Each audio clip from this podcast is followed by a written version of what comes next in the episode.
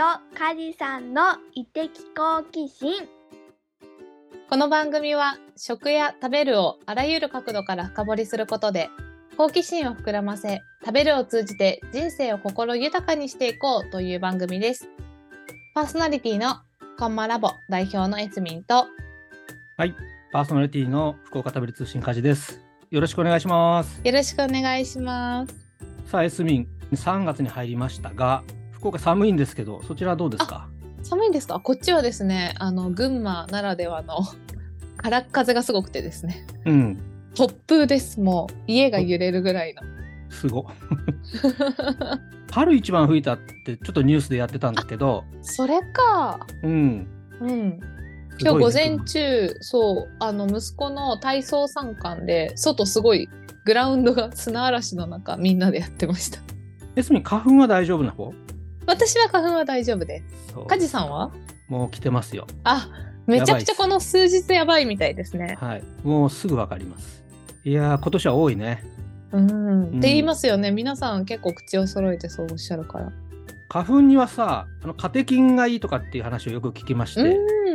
僕毎朝ね、あのお茶を飲むんですね。うんうんううん。ん、でもこれも完全に習慣になっておりましてですね、自分でお茶を入れて飲むっていう、まあ、間を作るっていう意味もあるんですけど、うんはいうんあの特にこの花粉症の時期はですねたくさんお茶を飲んでますということで今日はそのお茶に関することをちょっと語っていただこうということでですね素敵なゲストをお迎えしております。はい一坪茶園代表の脇夏子さんがお越しくださってますよろしくお願いしますよろしくお願いします。よろしくお願いします。お願いします。さあ、脇夏子さん、えー、界隈ではすごく有名人なんですけれども、界隈？何界隈だよって。僕らの界隈ですね。いやでも脇さんとは本当に久しぶりですっていう言葉が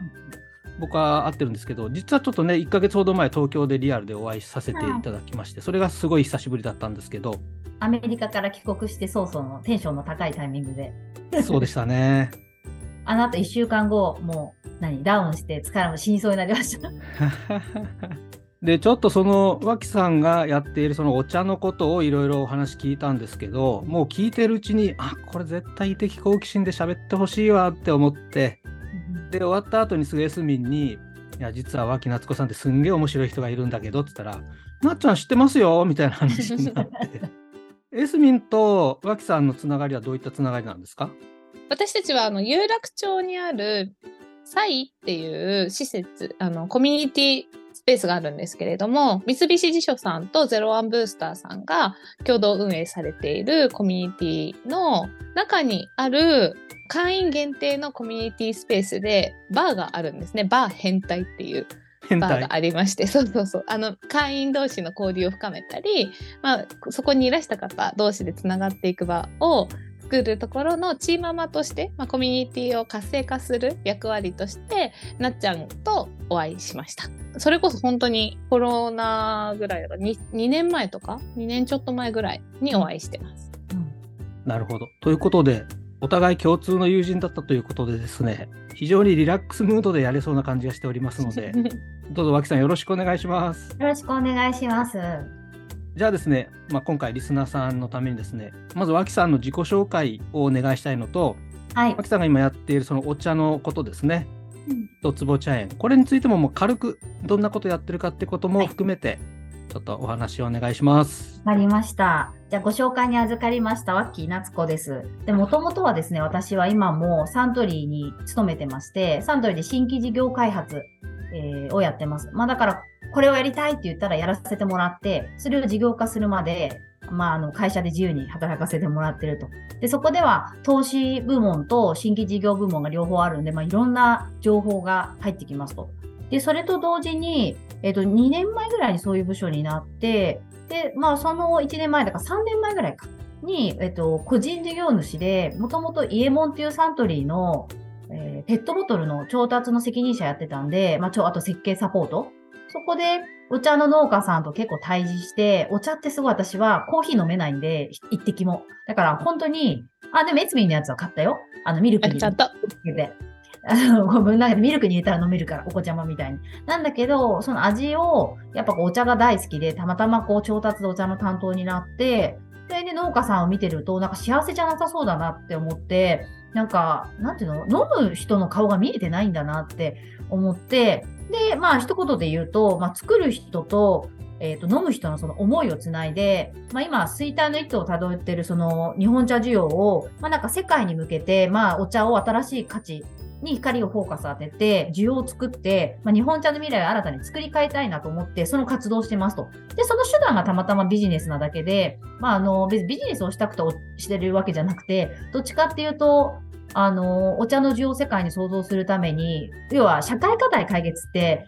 その課題の当事者は農家さんなんだけど、それを需要創造するにはまた別のそのマーケティングターゲットがいて、それが日本で一回テストを幕開けで、クラウドファンディングの幕開けっていうところでやってみて、応援してもらえる人たちのペルソナが分かって、でも日本ってお茶がはフリーで飲める、あるいは100円で飲めるから、広告ビジネスになっちゃうんですよ、お茶も。でもそれってなんか、そのお金があったらなんか別なことしたいっていうことがあって、ちょうど去年の2月、あ去年の頭に一人で渡米して仲間を募ってアメリカの方の。でね、チーム結成して、ちょうどアメリカで、えー、ポックをしてきた。プロトタイプ作って展示会出て、まあ、ちょっと今やってるような状況です。で、まずはアメリカもフランスもとかっていけないんで、まず海外の中でもアメリカで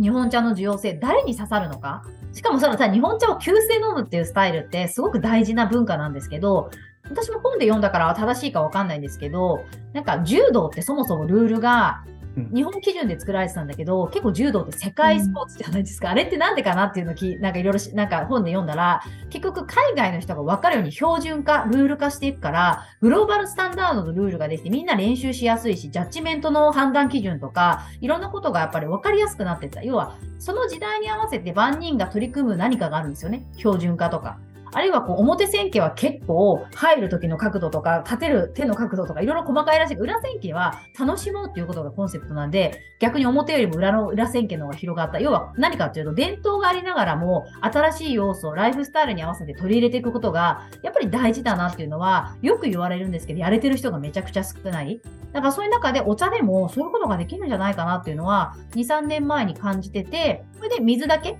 お湯を沸かさなきゃお茶は飲めないっていうバイアスを捨てて、とにかくキャンプ場で超冷たい水が湧いてたらお茶が入れられるっていう。で、逆にそれを温めて温かくできるとか、まあ、その逆説的なこと？誰でも失敗せずにお茶って入れられるんだよ。急須で2分で待ってとかじゃなくて、そういうようなことをやったら誰が喜ぶかなみたいな感じで、今事業を模索してる状況ですと。で、アメリカ向けの商品はやっぱりこう作ってみて手応えを感じてる。でも一方でやっぱりこう自分がまだ住めてないから、メンバーはアメリカで4人、5人かいるんだけど、やっぱりこう早く住んでこういう風にしたいみたいなことで常にこうワクワクしてる。なんか 状態ですと。で、会社にはいつ辞めるか分かりませんって言って在籍してるところもありながら、でも会社のことはとにかく目の前のことを全力でやってたら、それが許される、許していただけるように結果を出して、そちらもそちらで、あの、コロコロを持っていろいろサンプル持ちながら営業したりとか、地道なこともしてて、まあなんか両軸で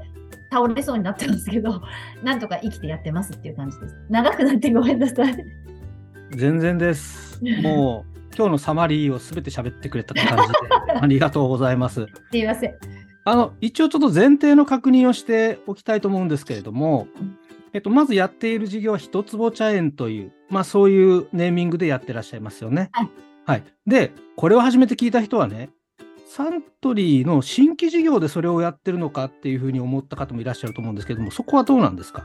はい。サントリーの新規事業ではやろうと思ってもできないんです。なぜなら、えっ、と、福寿園っていうブランドオーナー、イエモンっていうのは福寿園の創業者のお名前なので、そちらをお借りしてやらせていただいてて、液体物、ペットボトルはサントリーが販売できるんですけど、その茶葉は、あの、福寿園の名前でリーフは販売しますみたいになってるので、結局うちが改めてお茶を開発したりすると競合になりますよね。サントリーの緑茶とか、あの、リーフで。だからそういうことはしませんっていう契約を、まあ基本、まああの、ブランドチームと設計チームで結んでるんで、まあなんか自分でやらなきゃあかんなっていうところで、えー新規事業でじゃなくて自分でやれることからちっちゃいかもしれないけど、やってみようと思って始めました。つまり、副業でやってるってことですね。そうです。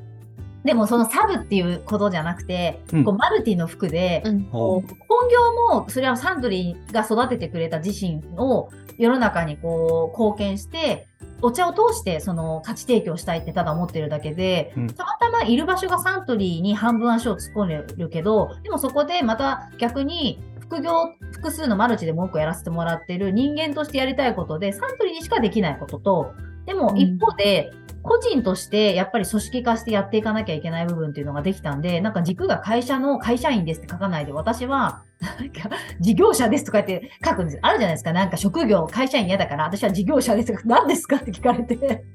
なんか、ああいう欄にすごい、なんか違和感を覚えますね。なんか職業を聞かれた時の会社員って書かなきゃいけない。うん。すごいわかります。あの、今のちょっとその働き方の話はですね、後半じっくりお伺いしたいなと思いますし、やっぱその、脇さんみたいな働き方をしたくても、なかなか一歩踏み出せないリスナーさんも結構多いと思うので、ちょっとそれは後半ですね、厚めに聞きたいと思います。わかりました。まずはちょっとお茶のことを聞きたいんですけど、脇さん自体はお茶飲むんですか？好きだったすごい飲んでます。朝から多分もう 700cc ぐらい飲んでます。で、午後の3時以降ぐらいは、今はこれのボトルのやつをちょっと移し替えて飲んで、ちょっと黄色くなってますけど、飲んで、午後からは麦茶、なるべく睡眠の質を保とうと思ってるんで、夕方からはちょっと麦茶とか、あハーブティーにして。おーそれはやっぱその仕事柄、お茶の効用とか、そういったものをやっぱ知ってたからですか？違うんです。それがね、すごい不思議なことで、そういう頭で考えてないんですよ。ちっちゃな頃から、おばあちゃん家でお父さんと一緒にお出かけ3分ぐらい歩いた時おばあちゃん家があって、そこに行ってちょこんと茶の間座ったらいつもおばあちゃんがお茶をなんかセットでポットとなんかお茶が置いてあるなんかこう、なんかちっちゃい移動台みたいのがあって、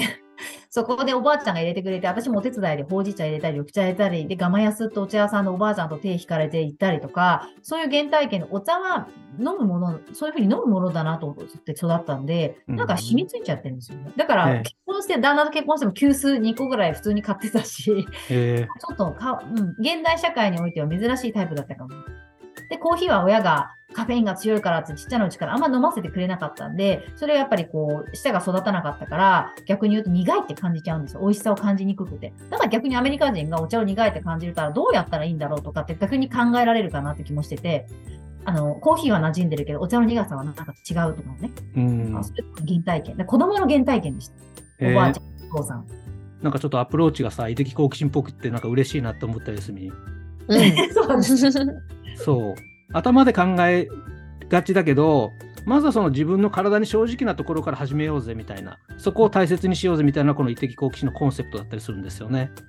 あそれはそうすごい、そう思うと、今までってお茶の農薬のこととかも考えてないから、おばあちゃんとうちの父親は普通にガマヤスっていう近所のお茶屋さんで買ってきて飲んでたけど、今はたまたまうちの一坪茶園にインターンしてくれてる男の子のおじさんが有機農家で静岡の。で、そこから仕入れるようになったら、たまたまアメリカでほら、有機じゃないと前提としてダメだっていう中で、飲むとやっぱ柔らかい感じがして、朝からなんかやっぱすがすがしくなるんですよ。朝起きると私必ず洗濯機回しながらラジオ体操してるんです外のベランダで。ラジオ体操第一とか言って、トゥントゥントゥントゥン。そうするとなんか目が覚める気がして。だからなんかそういう、なんていうんだ、体に優しいか優しくないか、自分の感覚を信じてるかもしれない。うん。うん。入れ方も自分が心地いい入れ方だったら別にいいやって思ってるし。いいね。うんいや、も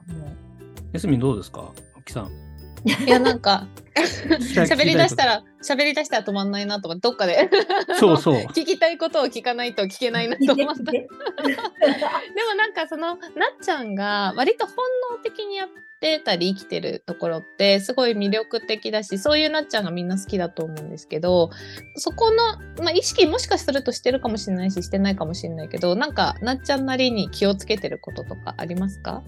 いや、それがなんかもう、なんて言うんだろう。あんまり意識してないけど、唯一は、エスミンも知ってる、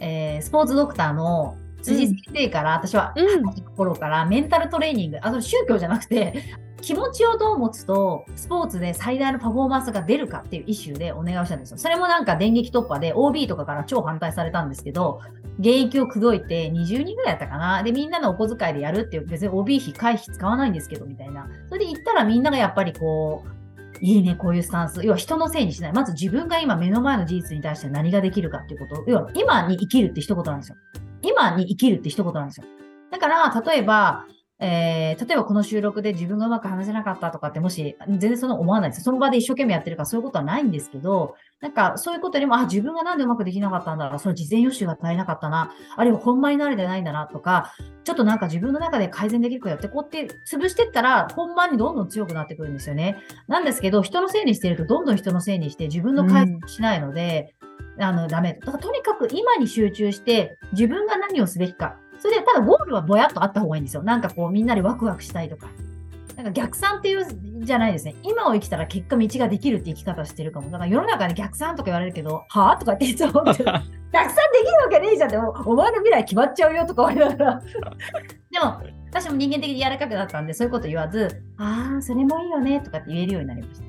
その今を生きるっていう感覚はずっとある感じ？そのちっちゃい時から。えーちっちゃい時はなかった。なんかそれまでなんでこういう風にしてくれないんだろうとか、お友達はわからないんだろうみたいなことを考えてた。でも、うんうんそれってすごい疲れるし、うん自分が体調崩したりするわけ。なんか表情を産んでみたり、高校生とか。で大学になって辻先生に出会ったら、やっぱりこうチームメイトにすごい、こんな人に出会えたら感謝だみたいな感じで感謝になって、でね、あの、なんか結果ね、感謝しようとかじゃないんだよね。なんか自分が一生懸命やってたら、そこのそばにいてくれる人にもう感謝するシチュエーションしかないわけ。だからうんうん全てに感謝だよね。だから、親も別になんか否定的な人でもないから、すごく肯定的で、あの、私が大体折り紙、幼稚園の時とか折り紙折りましょうって言われて、一生懸命折ってるんだけど、何度も山折りとかしてて破れちゃうわけ。こう、力んじゃってるから、いつも。それでなんかこうは、できないから、こう、下に落として、できた人ってって、私とかできてないから、こう、しらんぷりしてこうやってて、で、私の下にはこう、なんかビリビリになった